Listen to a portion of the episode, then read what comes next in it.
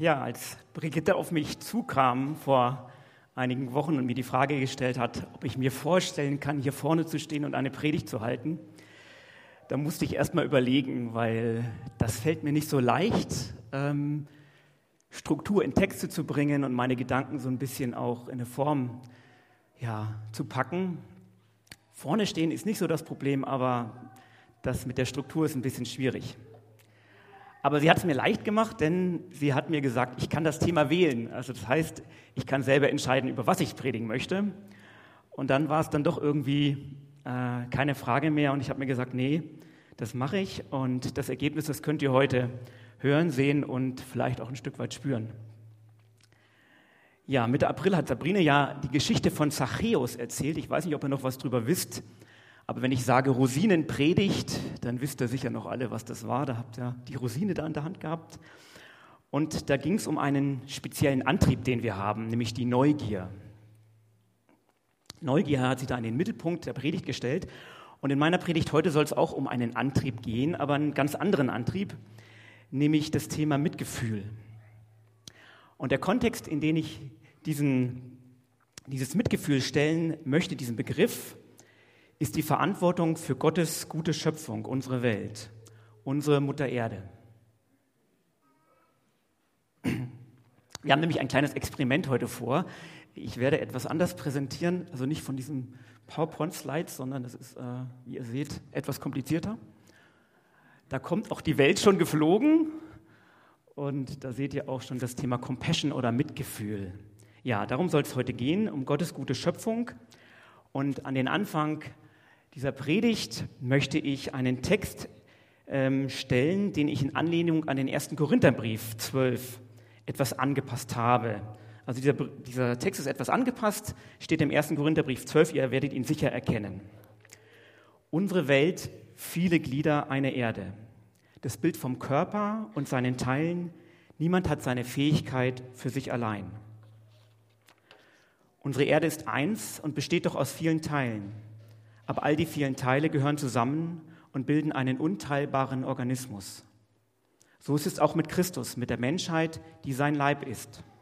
Denn wir alle, Europäer wie Asiaten, Menschen in der dritten Welt, wie in den Schwellenländern oder Industriestaaten, sind in der Taufe durch denselben Geist in den einen Leib, in Christus eingegliedert und auch alle mit demselben Geist erfüllt worden. Auch die Erde besteht nicht aus einem einzigen Teil, sondern aus vielen Teilen. Wenn das Meer erklärt, ich gehöre nicht zur Erde, weil ich keine Fauna und Flora bin, hört er damit auf, ein Teil der Welt zu sein? Oder wenn der Wald erklärt, ich gehöre nicht zur Erde, weil ich kein Tier bin, hört es damit auf, ein Teil der Welt zu sein? Wie könnte die Erde Sauerstoff produzieren, wenn es keine Photosynthese geben würde, wenn sie nur aus Meer bestünde? Wie könnte sie Regen spenden, wenn sie nur aus Wald bestünde? Nun aber hat Gott in der Erde viele Teile geschaffen und hat jedem seinen Platz zugewiesen, so wie er es gewollt hat. Denn alles, wenn alles nur ein einzelner Teil wäre, wo bliebe da die Erde? Aber nun gibt es viele Teile und alle gehören zu der einen Erde. Aber nun gibt es viele Teile und alle gehören zu der einen Erde. Die Ozeane können nicht zu den Wäldern sagen, ich brauche euch nicht. Und die Menschen können nicht zu den Tieren sagen, ich brauche euch nicht. Und gerade die Teile des Körpers, die schwächer scheinen, sind besonders wichtig. Die Teile, die als unansehnlich gelten, kleiden wir mit besonderer Sorgfalt und die unanständigen mit besonderem Anstand. Die edleren Teile haben das nicht nötig. Gott hat unsere Erde zu einem Ganzen zusammengefügt und hat dafür gesorgt, dass die geringeren Teile besonders geehrt werden. Denn er wollte, dass es keine Uneinigkeit auf der Erde gibt, sondern jeder Teil sich um den anderen kümmert. Wenn irgendein Teil des Körpers leidet, sollen alle anderen mitleiden. Und wenn irgendein Teil geehrt wird, freuen sich alle anderen mit. Um dieses Bild von, Bild von der Welt als Leib und seinen vielen, vielen Gliedern, diese großartige Schöpfung und unsere Verantwortung, unser Eingebundensein, soll es heute in der Predigt gehen. Aber nicht nur um die Schönheit unserer Erde, sondern auch um ihr Leiden. Hier sind nämlich wir gefragt durch unsere Kreativität, unsere Ideen, unseren Mut zur eigenen Veränderung. Dabei möchte ich mit euch zusammen vier ganz unterschiedliche Wege beschreiten. Der erste Weg führt uns zum Schönen, zu Gottes großartiger Schöpfung, zu unserer Mutter Erde.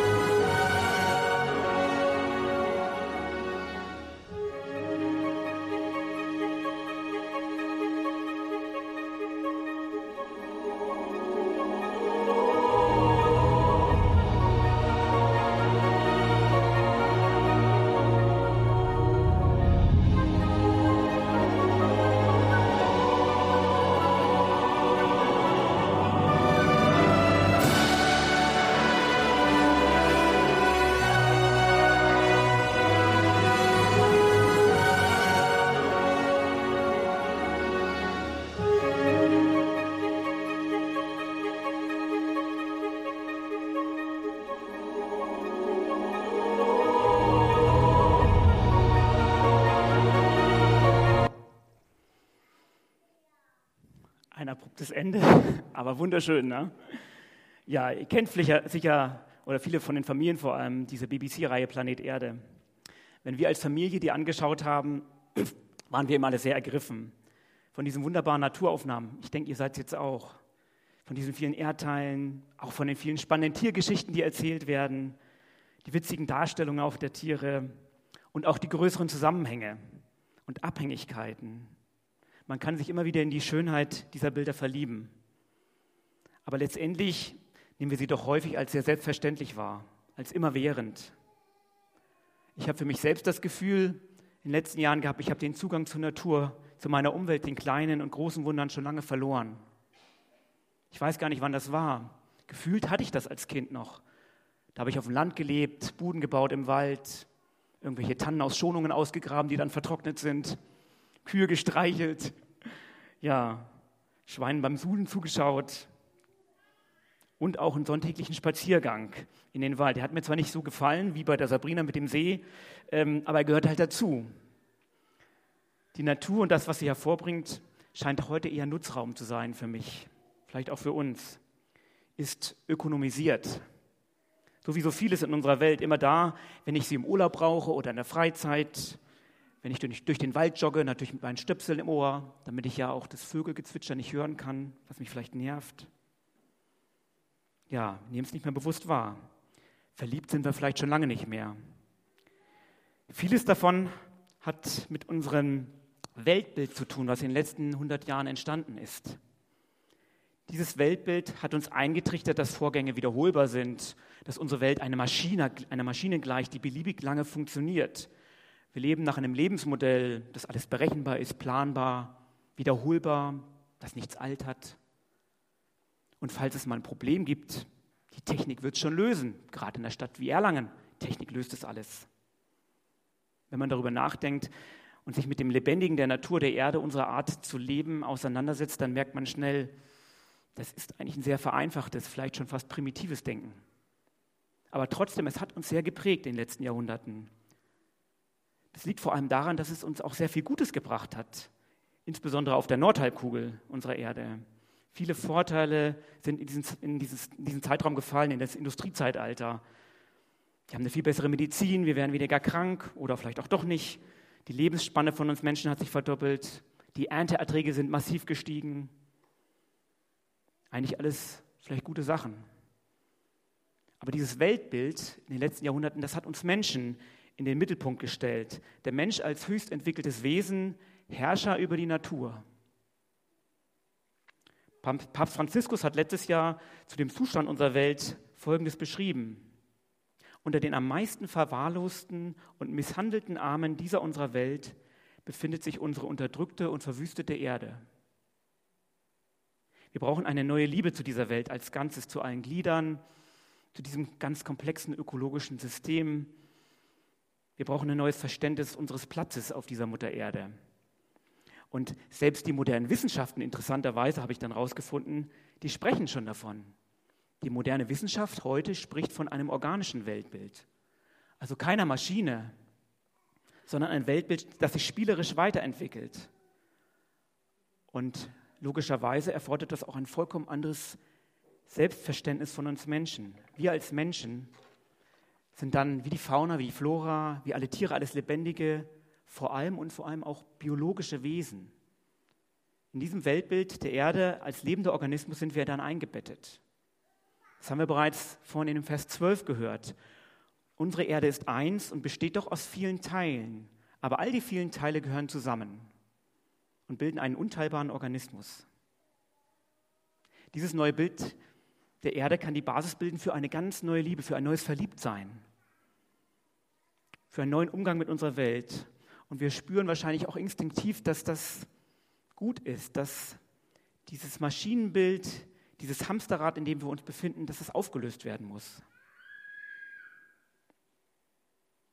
Wie schön wäre es hingegen, wirklich so ein lebendiger Teil eines großen, organischen, kreativen Organismus zu sein. Und welche Rolle spielt aber dann unser Glaube da drin? Wer beschäftigt sich eigentlich damit? Das haben bedeutende christliche Mystiker vor vielen hundert Jahren schon gemacht.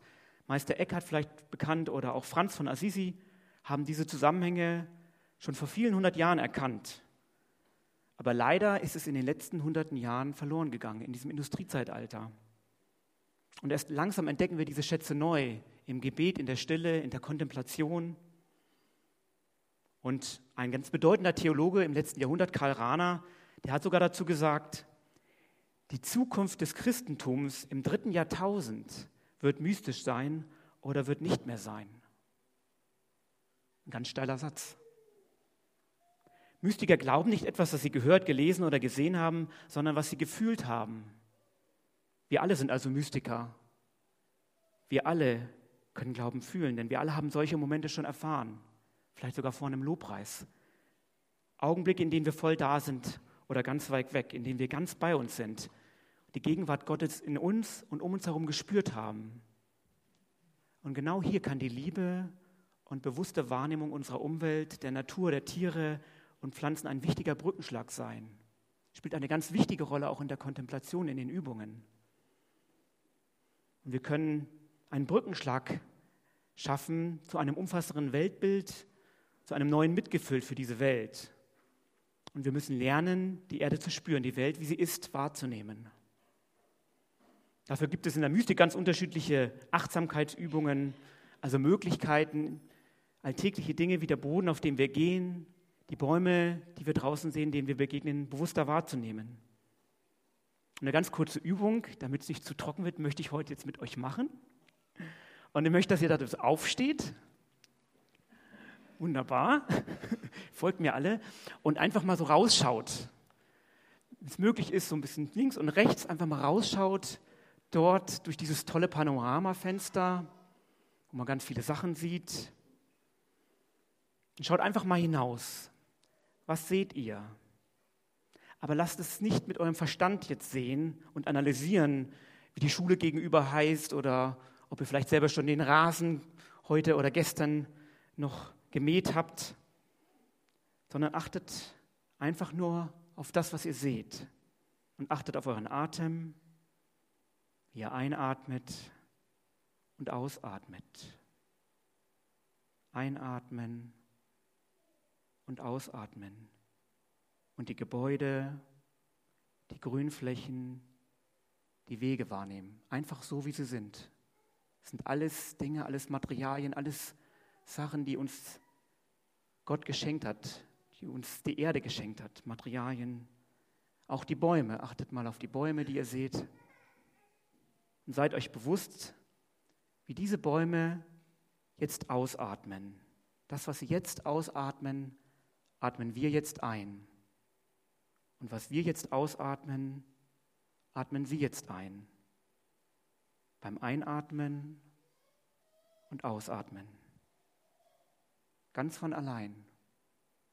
Ohne dass wir etwas tun müssen.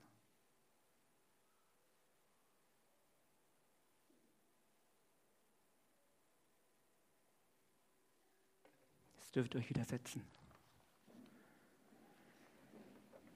Dankeschön fürs Experiment. ja, wir kommen nun zu einem zweiten Weg am heutigen Morgen, ersten schon lang ausgeführt. Ich hoffe, es war nicht zu lang für euch und ihr könnt noch ja, dabei sein. Der Weg, der führt uns nämlich weg von der Schönheit, von diesen wunderschönen Bildern, die wir vorhin gesehen haben, zu unserer Welt, in das Dunkle, das eher Abstoßende, das, was wir häufig verdrängen. Und dazu auch ein ganz kurzer Videoclip.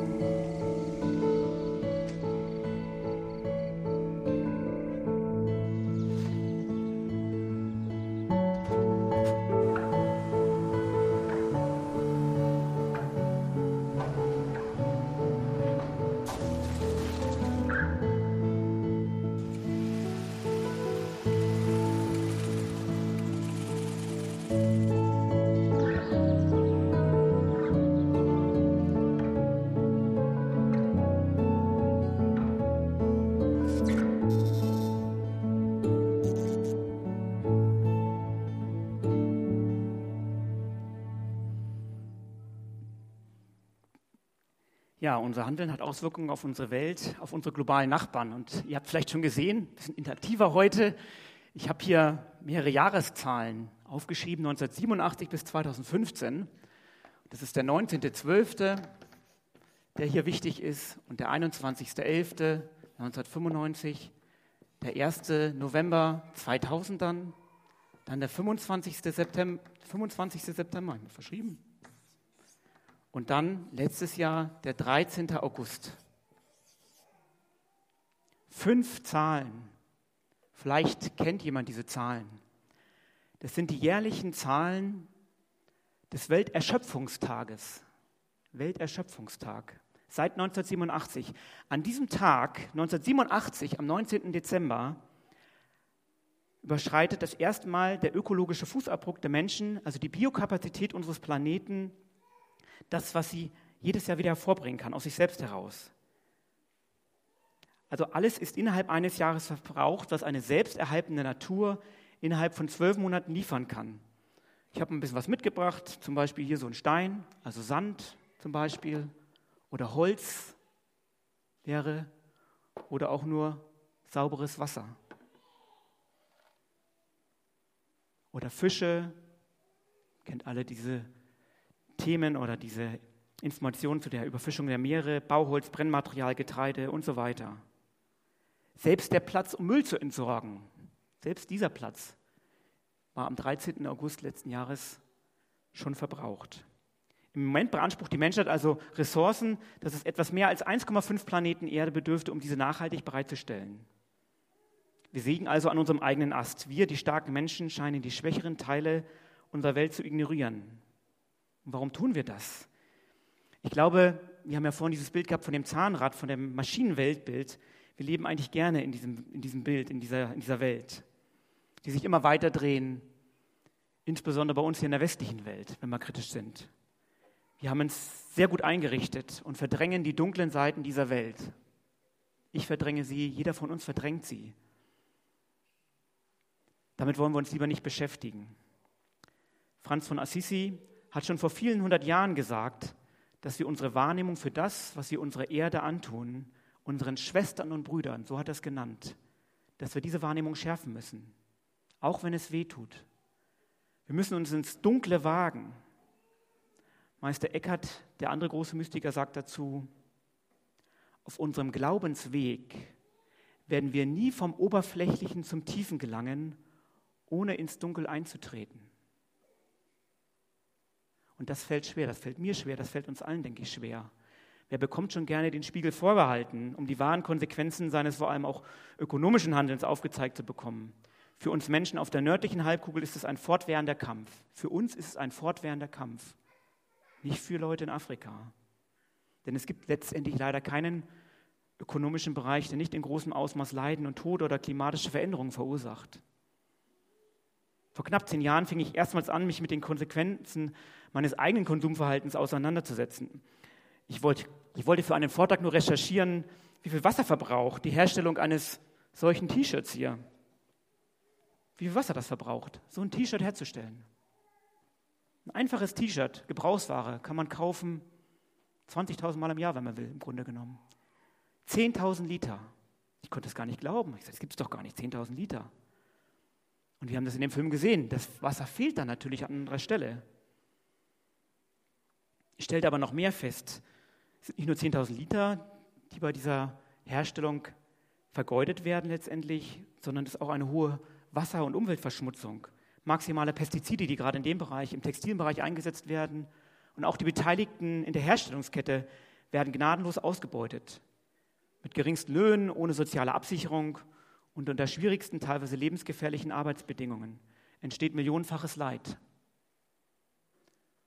Durch den Einsturz der Nähfabrik Rana Plaza in Bangladesch kennen wir eigentlich mittlerweile alle die Auswirkungen. Dieses Bild ging um die Welt. Das Bild von diesem Paar in der Fabrik.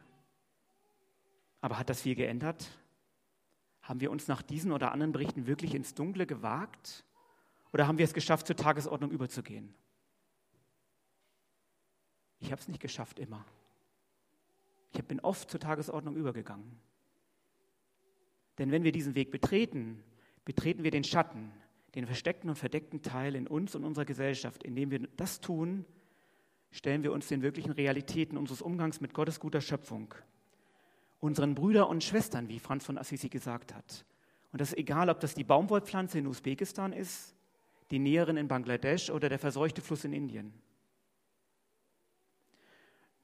Joanna Macy, kennt vielleicht der eine oder andere Mitbegründerin der Tiefenökologie, sagt, erfahre das Leid, fürchte nicht seine Wirkung auf dich und andere, denn du wirst nicht zerrüttet werden, denn du bist kein Gegenstand, der zerbrechen kann.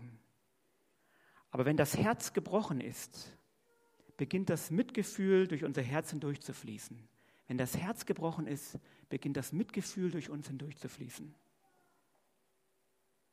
Beim Weg ins Dunkel geht es also neben dem Abgeben und Loslassen von liebgewordenen Dingen vor allem auch darum, Schmerz zuzulassen, um Mitgefühl, Mitgefühl entwickeln zu können. Und unseren Glaubensweg, wie Meister Eckhart sagt, unseren Glaubensweg zu vertiefen.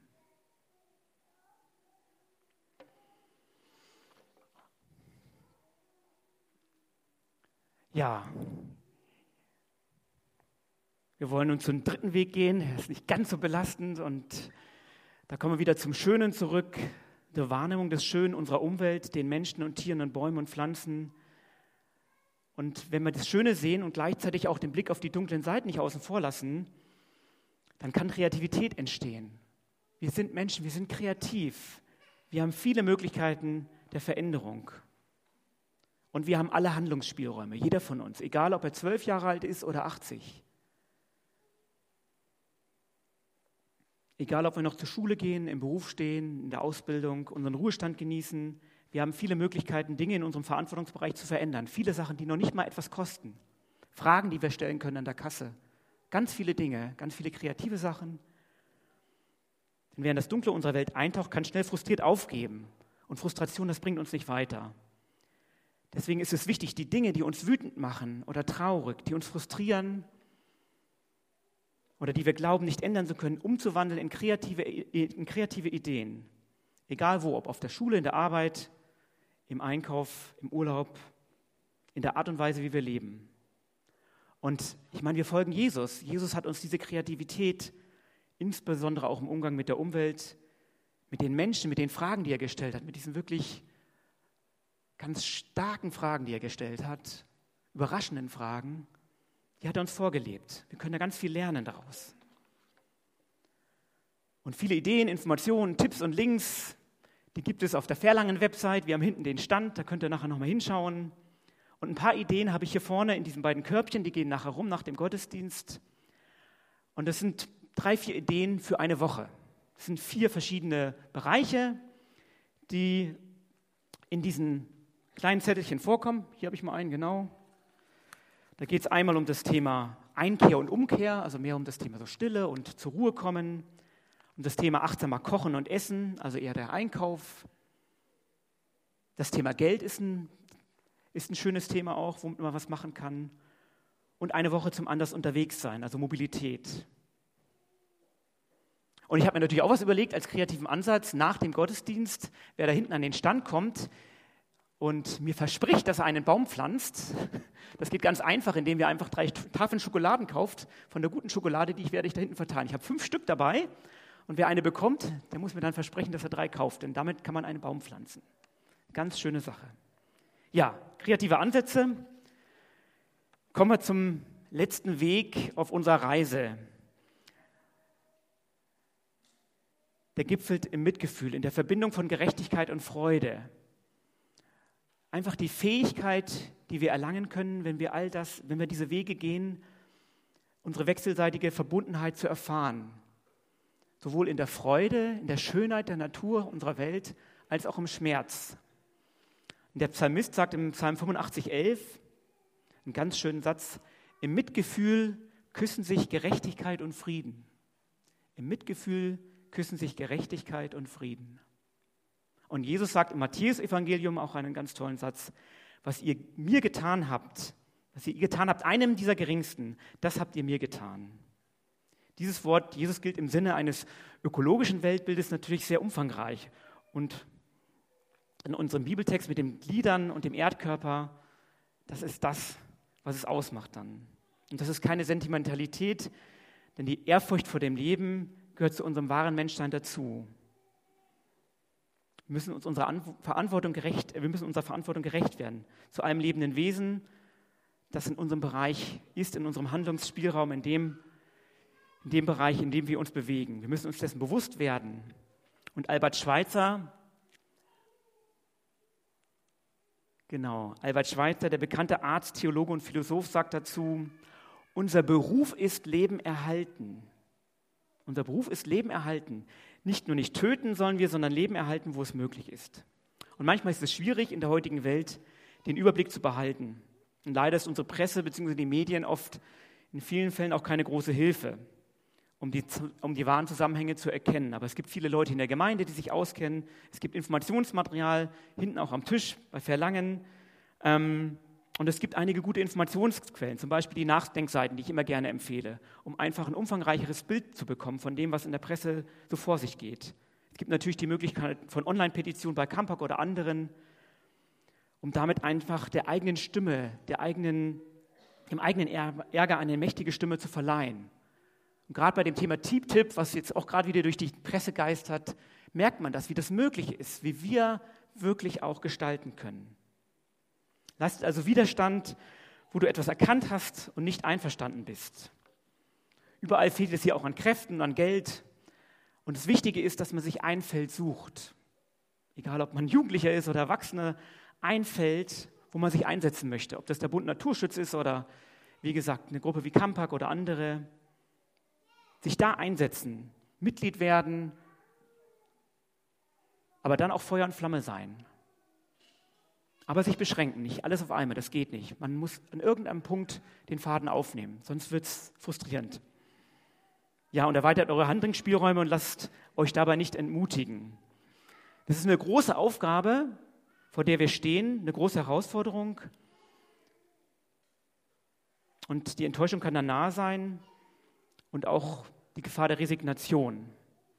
Und dabei sollten wir uns an ein ganz wichtiges Wort von Jesus erinnern, nämlich das Wort vom Senfkorn mag das, was wir tun, noch so unscheinbar und klein sein. Eines Tages werden viele Vögel zwitschern in dem Gesträuch, das daraus gewachsen ist. Oder denkt an den Schmetterlingseffekt, ihr seht den Schmetterling da, von dem auch die Chaostheorie spricht, die ist ganz eng verknüpft mit diesem ökologischen Weltbild. Aus welchen Gründen auch immer der Schmetterling über den Azoren erzittert, tags darauf wird über dem Ort, an dem du lebst, ein heftiges Gewitter niederprasseln. Auch das Kleinste, das du tun kannst, wirkt. Nur wenn wir das Schöne, das Helle wahrnehmen, aber auch die dunklen Seiten nicht ignorieren, können wir Mitgefühl entwickeln und unsere Kreativität in den Dienst dieses Mitgefühls stellen. Und dann können wir uns an den Stellen einmischen, wo Unrecht passiert, wo das Gleichgewicht des Lebens verschoben ist und wieder neu durch uns auch hergestellt werden kann. Amen.